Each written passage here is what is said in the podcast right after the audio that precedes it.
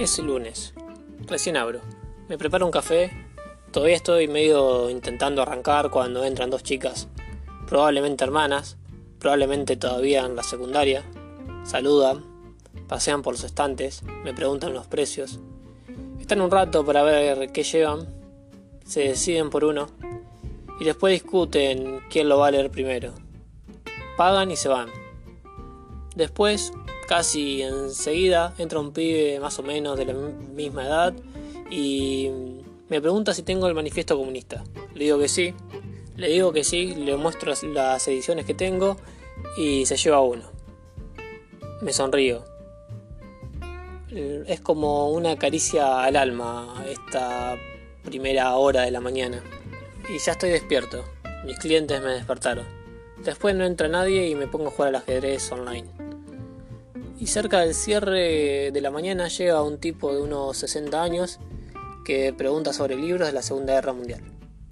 Le muestro las opciones, me habla entusiasta sobre el tema, se desespera por contarme todo lo que sabe, lo escucho atento, todo lo que puedo, y cuando dejo de prestar atención, dice, Che, y qué lindo que tenés el lugar. Muchas gracias, le respondo. Che, che, ¿y vos eh, lees? Sí, sí, trato de leer bastante. Claro, claro. ¿Y cómo te está yendo? Porque la gente no compra libros.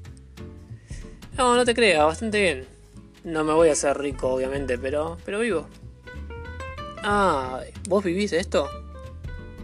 Sí. ¿Pero el local es tuyo? No, no, alquilo. Ah, mira, ¿y te está yendo bien? El tipo mira para arriba y se rasca la cabeza como que no puede creer. Ojo, dice. Igual a mí los libros me encantan. Pero pasa que no, no tengo tiempo. Ahora con el Netflix, viste, no. Nadie se pone a leer. Claro, le digo. Pero igual hay gente que lee. Si no, yo no, no, no estaría acá. Y se queda pensando. Como si no le entrara. Como si estuviera diciendo un imposible. Después, obviamente, no compra nada y se va. Lo veo alejarse mientras me subo mate y pienso que la gente que no lee tiene ese constante deseo de que el mundo no lea, que sea un problema de los tiempos y no de ellos. Después al rato cierro y noto que tengo una sonrisa dibujada en el rostro y pienso que es porque el balance de la mañana me dio positivo.